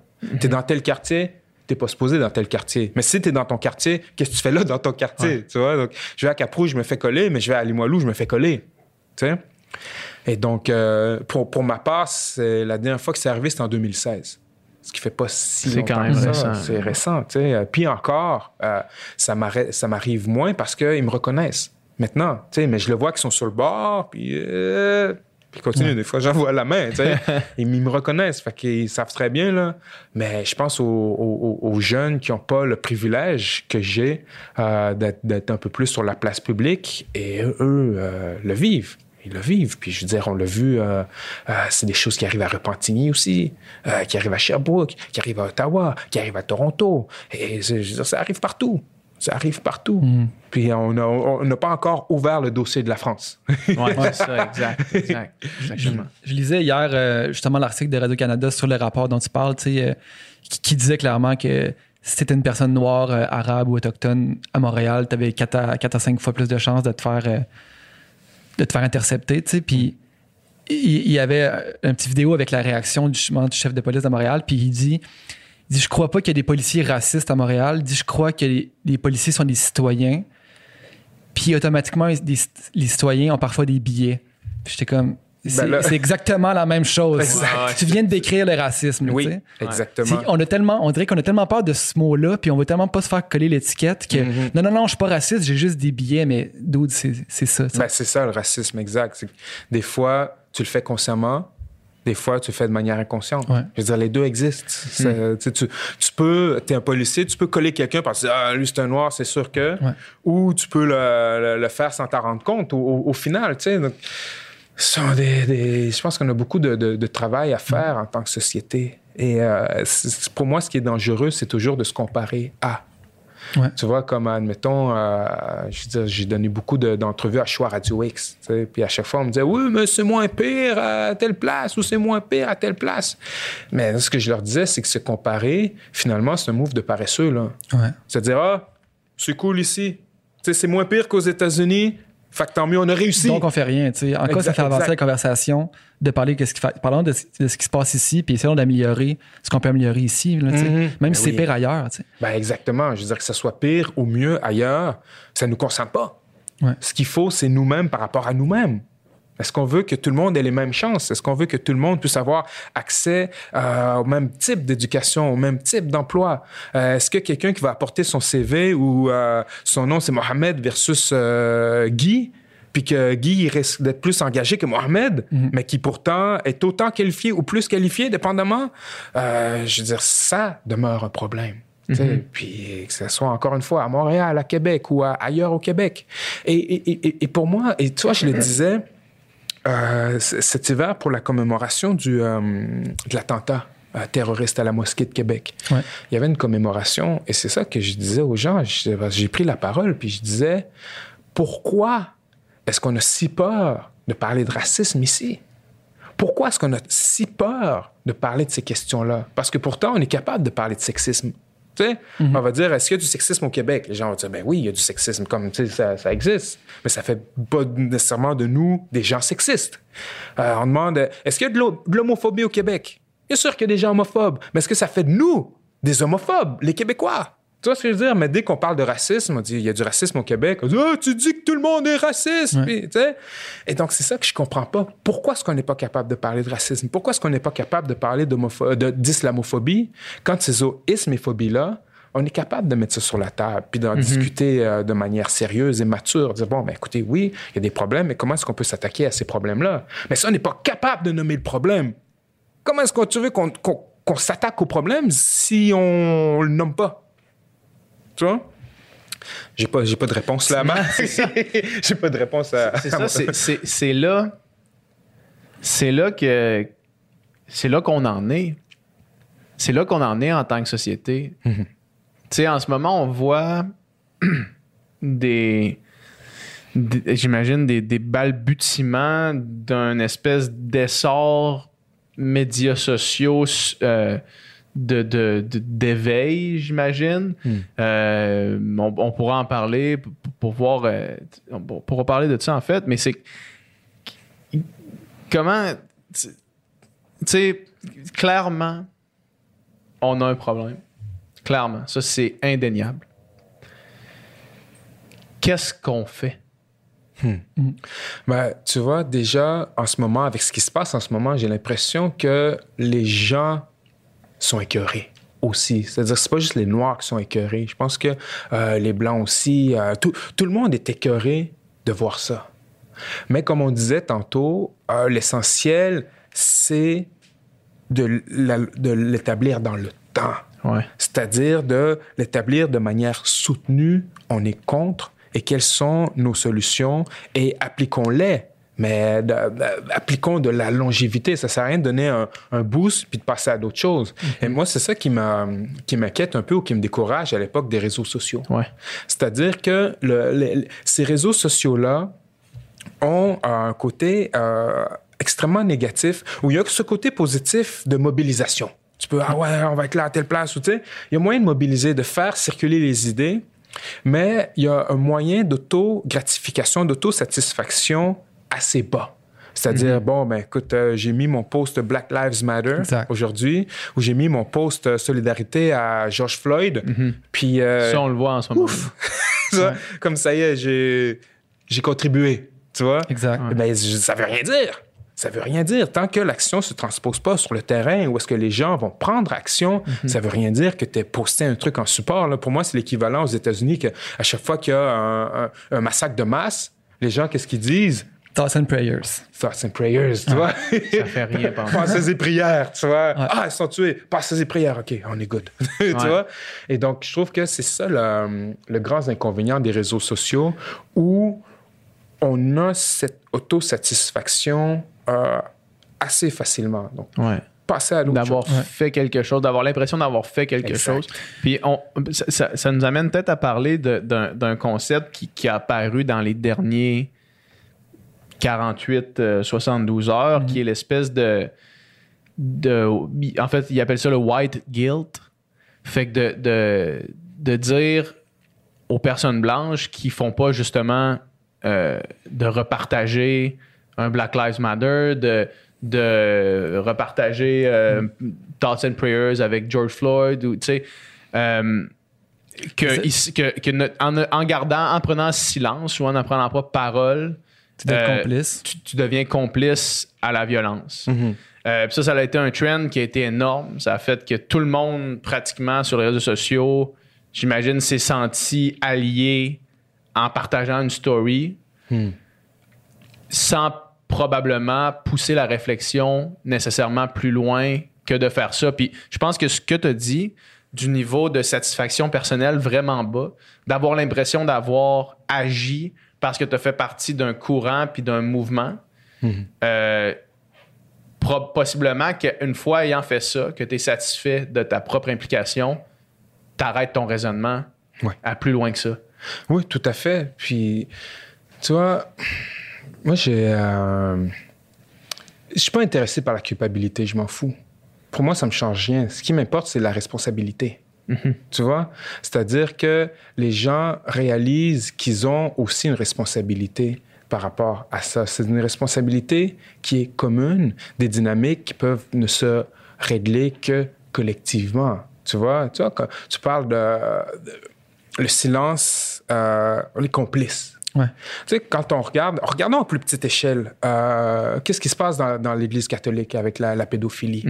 Qu'est-ce qu'on dit? Les, les, les, les prêtres, tout ça, qui qui ne dénoncent pas, ils sont complices. Tu vois, on regarde la, la, la police, on dit, euh, ouais, mais c'est pas tous les policiers qui, euh, qui agissent comme ça. Ouais, mais t'as rien fait quand, euh, quand tu l'as vu agir ou tu l'as pas dénoncé. Il y a ce- cette espèce de hum, d'esprit de corps qui fait que on, on- on se tient les coudes quoi qu'il se passe. tu sais. Et donc, en, en société, je pense pas nécessairement à cet esprit de corps-là, mais je pense qu'il y a un certain silence complicite où c'est une question qui nous... euh, c'est une- question qui nous touche tout le monde. C'est une question qui nous implique. Qui que nous soyons en société, de contribuer à quelque chose de mieux. Et donc, c'est, c'est pas, euh, c'est pas, entre guillemets, les Noirs qui vont régler le problème des Noirs. Tu vois, c'est, si on rapporte ça encore, euh, j'utilise beaucoup la- la- les exemples de, de sexisme ou d'homophobie. C'est pas euh, les femmes qui vont régler le problème des femmes. C'est Ouais. pas les homosexuels qui vont régler le problème des homosexuels. C'est tout le monde en société qui doit changer ses mentalités pour changer la manière dont on, on- on voit les femmes.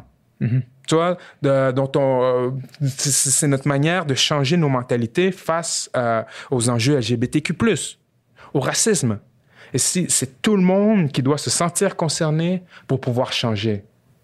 Et c'est comme parce que je veux dire, c'est tout le monde qui constitue la société. tu vois ce que je veux dire? C'est donc c'est aussi simple que ça. C'est tous les éléments doivent mettre la main à la pâte. Ouais. Puis tu voyais, tu sais, on en parlait un petit peu plus tôt euh, aujourd'hui, puis moi, justement, depuis ces événements-là, il- je veux dire, il n'y a pas un moment, tu sais, je je veux dire, depuis les derniers jours, ça occupe mon esprit parce que, je veux dire, ces images-là, ils sont horribles, puis, puis ce qui se passe en ce moment, c'est ultra important. Mais j'avais un certain malaise en allant d'aller tout de suite sur les réseaux sociaux puis de donner mon grain de sel sur la situation, tu sais. Parce que je pense vraiment que ça doit être accompagné d'une- profonde réflexion, tu sais. Parce que, veux, veux pas, si moi j'ai eu une aussi belle vie, dans un sens, on, puis on l'a dit depuis tantôt, ça a été construit, je veux dire, nos privilèges ont été construits sur l'esclavage, puis c'est important de s'en rappeler, puis c'est important de savoir, d'être prêt à concéder peut-être un- une partie de mes acquis, ou je sais pas exactement quoi faire, mais on dirait que de tout de suite donner mon approbation, évidemment que, que, je, que, je- que je suis profondément attristé par ça. Mais je trouve, je trouve ça un petit peu hypocrite d'une certaine manière de, de juste repartager quelque chose sans qu'il y ait une profonde remise en question. Écoute, je suis tout à fait d'accord. Puis pour ma part, euh, les réseaux sociaux, ça veut rien dire. Exact. Ça, pour ma ça. part, j'ai rien partagé sur mes réseaux sociaux. La seule chose que j'ai partagée, c'est euh, la manifestation à Québec qui s'en vient 7 juin prochain. Mhm.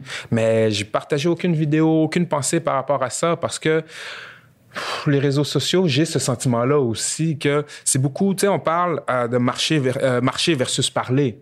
Tu sais, On Ouais. dit les gens parlent beaucoup, mais marchent peu. Et donc, pour ma part, les réseaux sociaux, c'est l'équivalent de parler beaucoup. Tu vois? Et donc, je respecte le fait que tu t'es dit, est-ce que j'ai besoin de le faire pour, justement, je me sens la pression de me dire, il faut que je le fasse. ouais, ouais, ça.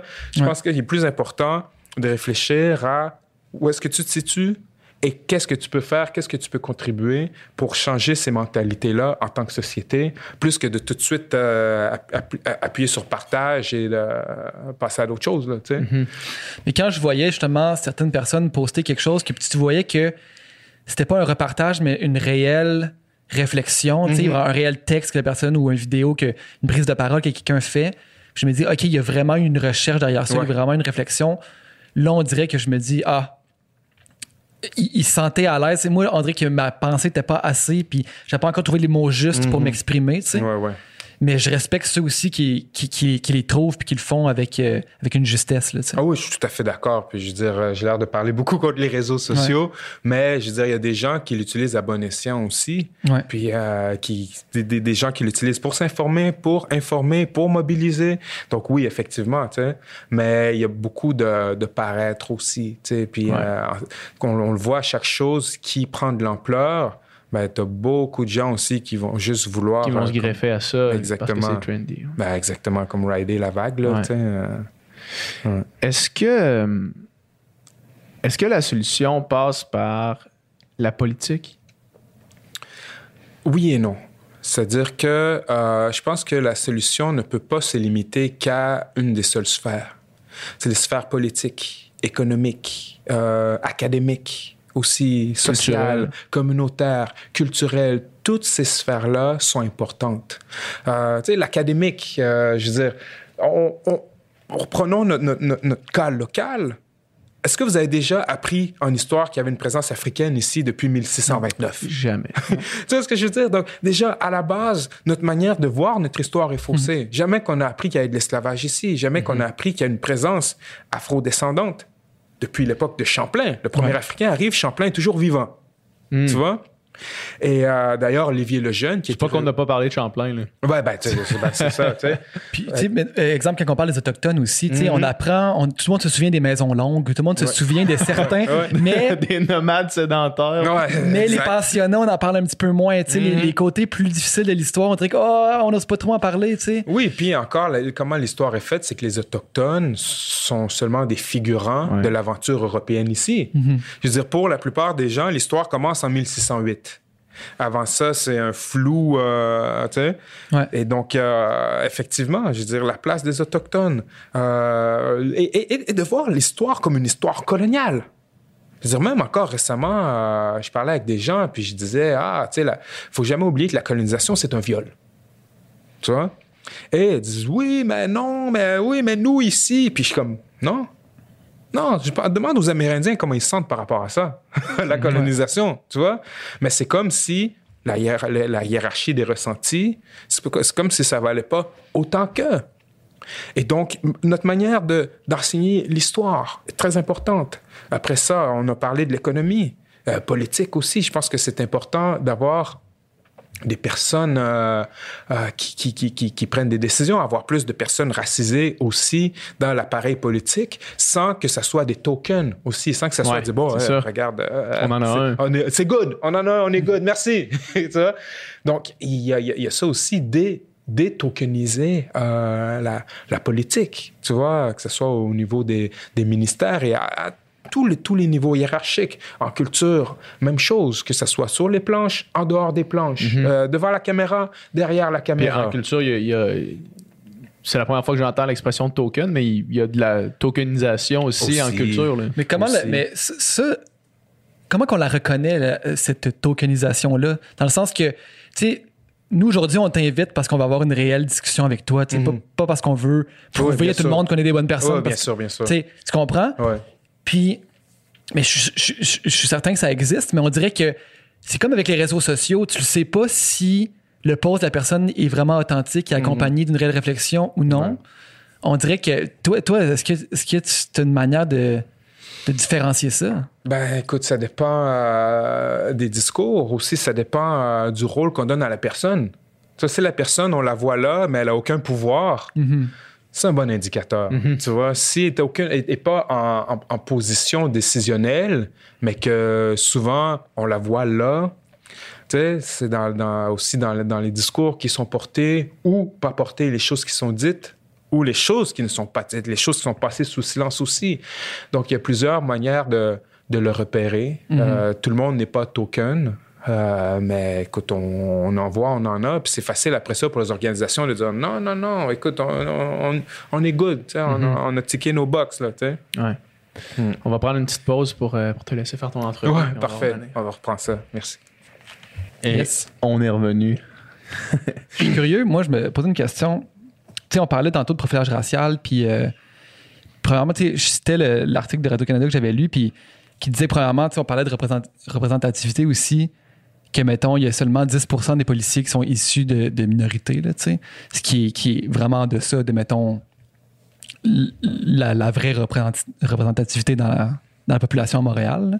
Donc, c'est sûr que ça engendre des, des problèmes. Puis, puis euh, hier, j'ai écouté un témoignage de Félix Auger Ali- Aliassim, le joueur de tennis, tu sais, puis racontait juste une anecdote, tu sais, euh, pas, pas du tout anodine, mais tu sais, de quelque chose qui est arrivé à Québec, de, de son père. Son père est africain, tu sais, puis qui fait juste se promener bien tranquillement dans son quartier à l'ancienne Lorette, puis il se fait, il se fait coller par, par la police, tu sais, puis qu'est-ce que vous faites là, monsieur? Puis, puis ben, je m'en vais chez nous, puis je là. conduis mon auto, tu sais, puis chez nous à la maison. Là. puis, tu sais, puis la, la policière lui dit Ah, ben, tu sais, c'est- c'est juste, c'est rare de voir des, des personnes noires dans le quartier ici conduire des Mercedes. Tu sais, on n'est pas trop habitué à ça, tu sais. Puis, c'est- c'est c'est une petite anecdote qui illustre beaucoup, tu sais, que moi, j'aurais, tu sais, un, un- un homme blanc qui conduit une Mercedes à l'ancienne Lorette, à Québec, un petit coin tranquille, jamais il va se faire coller juste Jamais. parce que- parce qu'il conduit dans son quartier, tu sais. Mhm.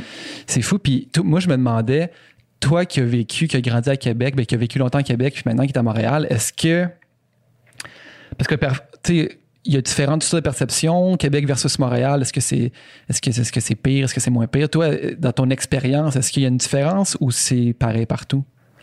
Non, il y a des différences selon les, euh, les lieux, euh, les, les, les, quartiers même. Je veux dire, il y a des différences euh, à Québec entre les différents quartiers. Et, et- et je pense que euh, parce que tu faisais, euh, tu parlais de, du- de représentativité Ouais. puis du nombre de policiers i- issus euh, des dites diversités entre guillemets, de- en fait, de personnes racisées. Est-ce que ça change quelque chose? Moi, j'ai toujours dit qu'il faudrait que la police ait plus de personnes racisées à Québec euh, Mhm. parce qu'il n'y en a pas. Il y en a zéro. Zéro. Il y a des, euh, des études aux États-Unis qui ont montré que ça ne changeait pas grand-chose en, en termes de profilage racial. Mais moi, j'ai l'impression que ça change quelque chose au niveau de la population. C'est-à-dire qu'une personne, un citoyen lambda, euh, se fait sauver la vie, entre guillemets, par une personne racisée qui est policier, ou qui se fait donner une contravention, ou qui se fait, tu sais, qu'il y a une interaction, parce que l'interaction qu'on a avec la police, c'est une interaction qu'on a avec la société, le, le bras armé de, de la société. Et donc, que, admettons, à Québec, ce bras armé-là soit tout blanc, parle en soi, tu vois. Mais si des jeunes peuvent se voir à la police, si des, des, des personnes blanches peuvent voir des personnes racisées dans la police, ça permet d'avoir une vision différente de l'autre, entre guillemets, tu sais. Et donc, je pense que c'est important qu'il y en ait. Est-ce que ça va régler le profilage racial? Je pense pas. Mais au moins, ça pourra contribuer. Et tu vois, la, comme la, la policière que- qui, qui arrête le monsieur parce qu'il qu'il est en merco, ben, d'avoir un collègue noir, ben, déjà, ça va peut-être euh, l'éduquer un peu. C'est ça, j'aurais pensé que justement, c'était des collègues, des confrères, consoeurs de, différentes cultures. C'est- C'est ça- c'est la une première étape à te rendre compte que c'est des gens comme, comme d'autres, là, je veux dire, qui sont Mhm. pas. Exact. Il n'y a, pas- il y a aucune différence, là, finalement. Mhm, Tout à fait.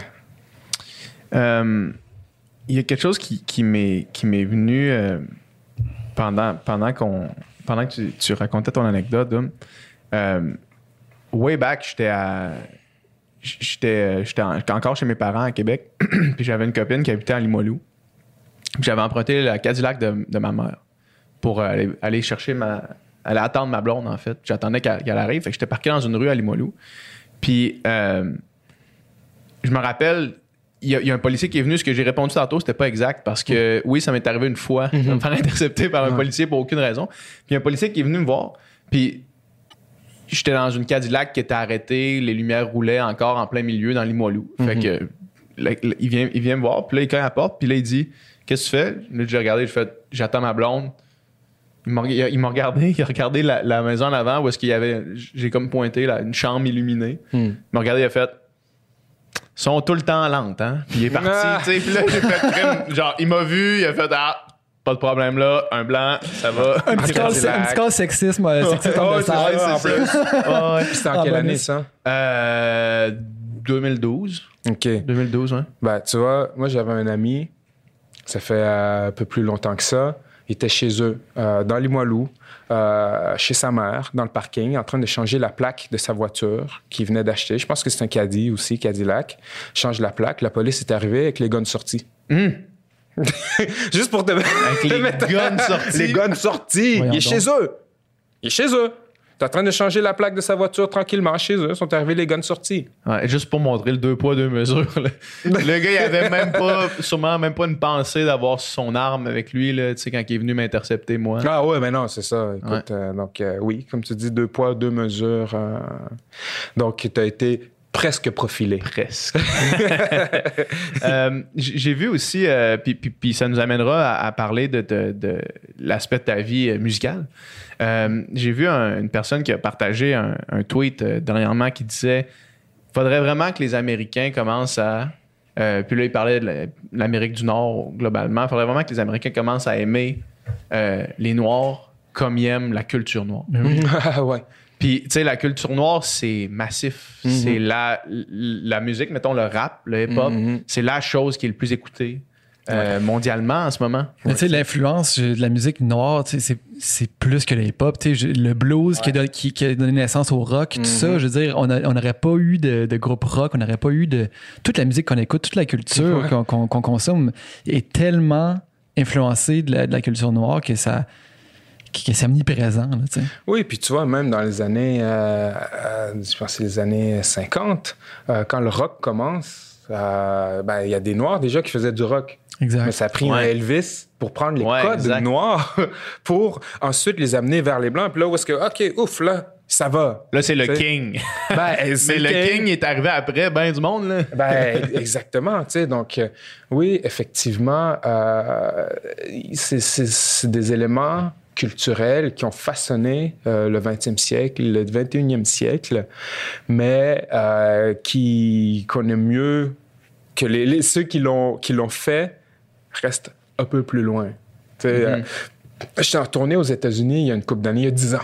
Une dizaine d'années, j'étais en tournée aux États-Unis. euh, j'étais au Maine. Si je me trompe pas, j'étais à l'université du Maine. Puis, j'ai un, un- un de mes amis qui m'accompagnait. Puis, euh, il parlait avec un monsieur là-bas. Puis, le monsieur, il dit, parce que mon ami aime beaucoup le basket, tu vois, fait qu'il parlait de basket. Puis, le monsieur, il dit, j'aime beaucoup le basket, mais il y a trop de noirs. Dans le- tu vois? Donc, t'as as envie de regarder ce dans quoi il y a beaucoup, beaucoup de noirs, mais avec moins de noirs. Mais tu trouves qu'il y en a un petit Et- peu trop. Mais c'est ça, mais même pourquoi? Ouais. Et je vous jure, je pensais à ça il y a quelques jours. C'est comme c'est venu dans ma tête, puis je suis comme, mais pourquoi? Qu'est-ce qui te dérange de voir des gens avec un peu plus de mélanine courir après un ballon? C'est quoi, c'est quoi le problème? Ben, exactement.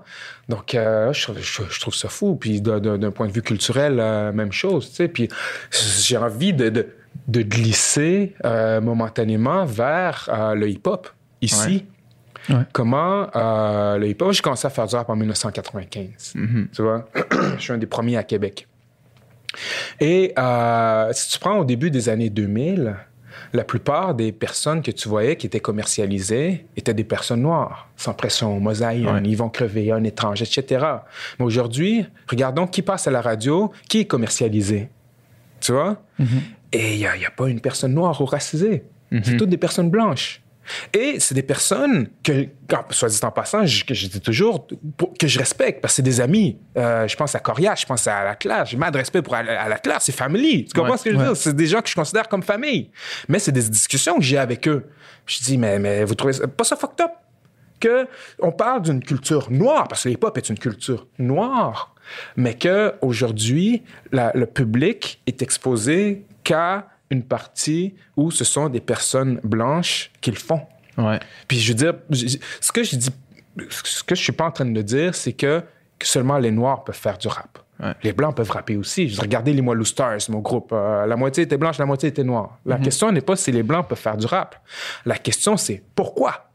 Est-ce que le succès commercial en ce moment au Québec, au 21e siècle, en 2020, n'est qu'un succès commercial avec des rappeurs blancs.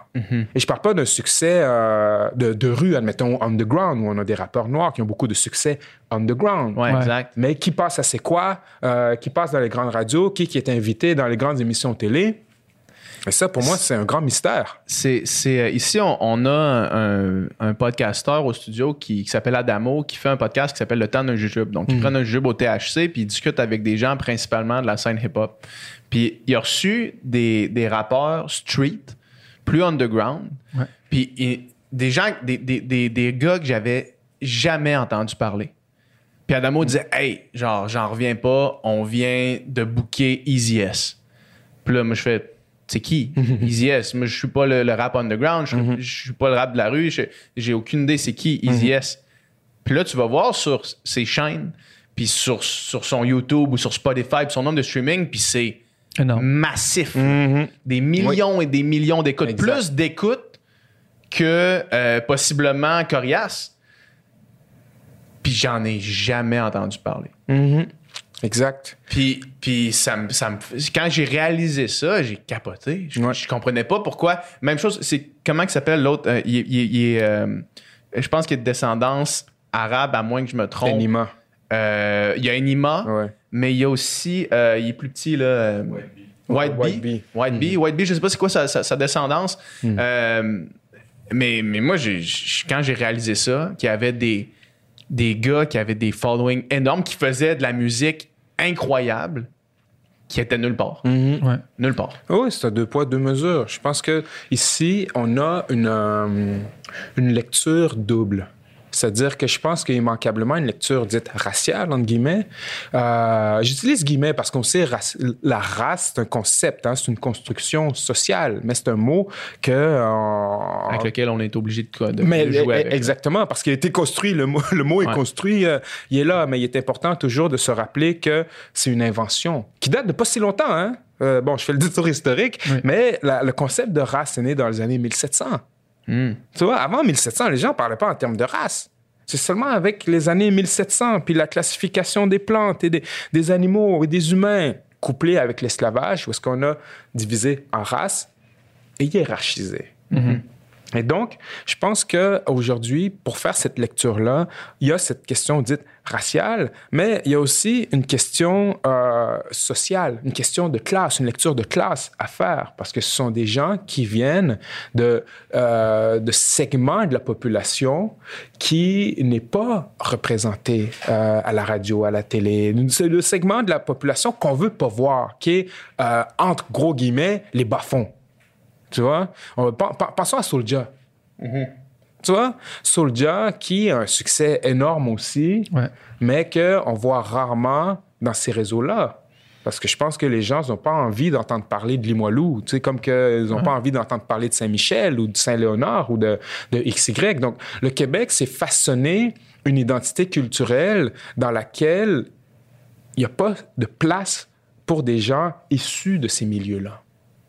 C'est ce que je pense. Puis penses-tu qu'inconsciemment, le grand public québécois, majoritairement blanc, a plus de misère à s'identifier puis à se reconnaître dans justement des, des rappeurs qui leur, qui leur ressemblent moins ou qui parlent de réalité qui leur parlent moins? tu sais? Tout à fait, ça c'est sûr. Je pense que euh, les gens le, le ressentent moins, s'identifient moins. Mhm. Euh, toutefois, ça ne veut pas dire qu'il ne devrait pas y avoir de place. Absolument point pas. De vue de- dans, dans un point de vue de, de rotation, tu vois? Je pense que c'est important que tout le monde aussi ait accès à ça pour savoir que ces, ces réalités-là, ces personnes-là existent, ont quelque chose à dire puis sont pertinents. Là. Oui, puis qui, qui amène un message aussi d'une différence de mode de vie. C'est-à-dire que c'est un- une, vie qui est complètement différente, mais euh, ici même, dans la province, Ouais, dans la ville, tu sais.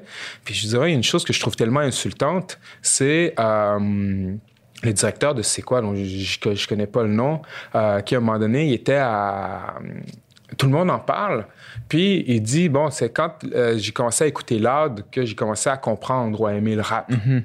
Tu vois? Comme avant ça, je comprenais rien à rien. Puis là, Loud est arrivé, puis tout d'un coup, je comprenais. Tu vois?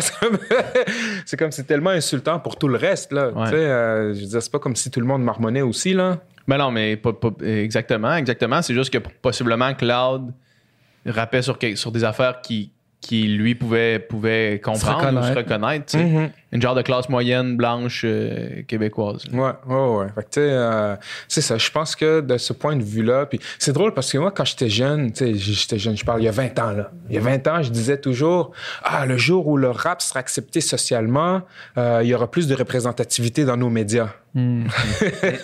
ça me fait rire à chaque fois que je pense à ça. Je dis, waouh, j'ai une grande naïveté.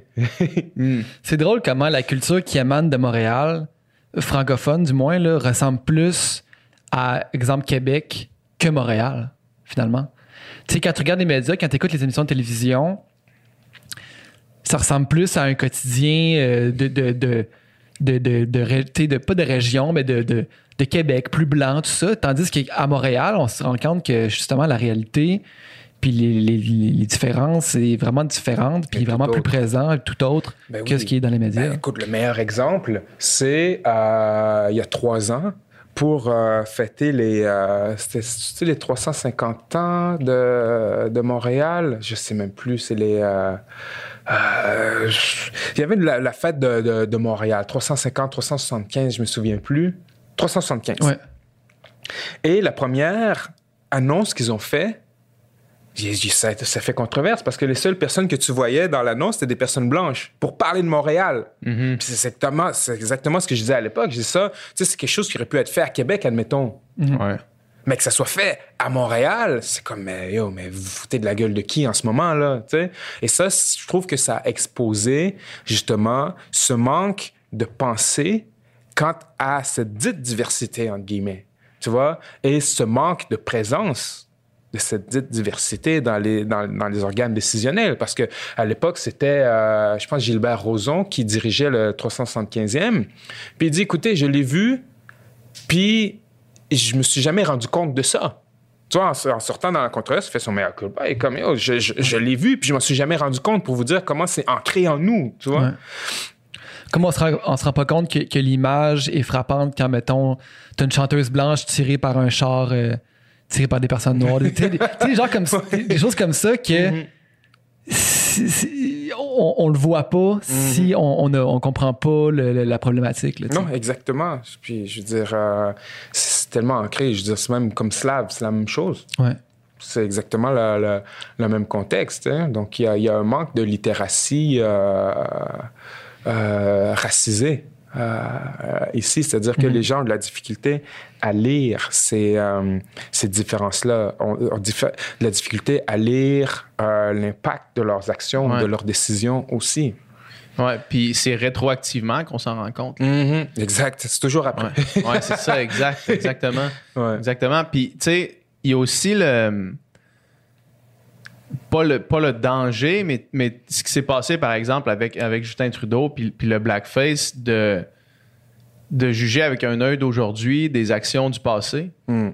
Ça, ça c'est, c'est, c'est aussi une problématique qui est nuancée parce que parce qu'à l'époque, probablement d'une action où est-ce qu'il n'y avait pas la conscience sociale autour de cette action-là, même si l'action était de notre œil aujourd'hui euh, Pas socialement acceptable. pas socialement acceptable ou nuisible à une cause X ou Y. Mm.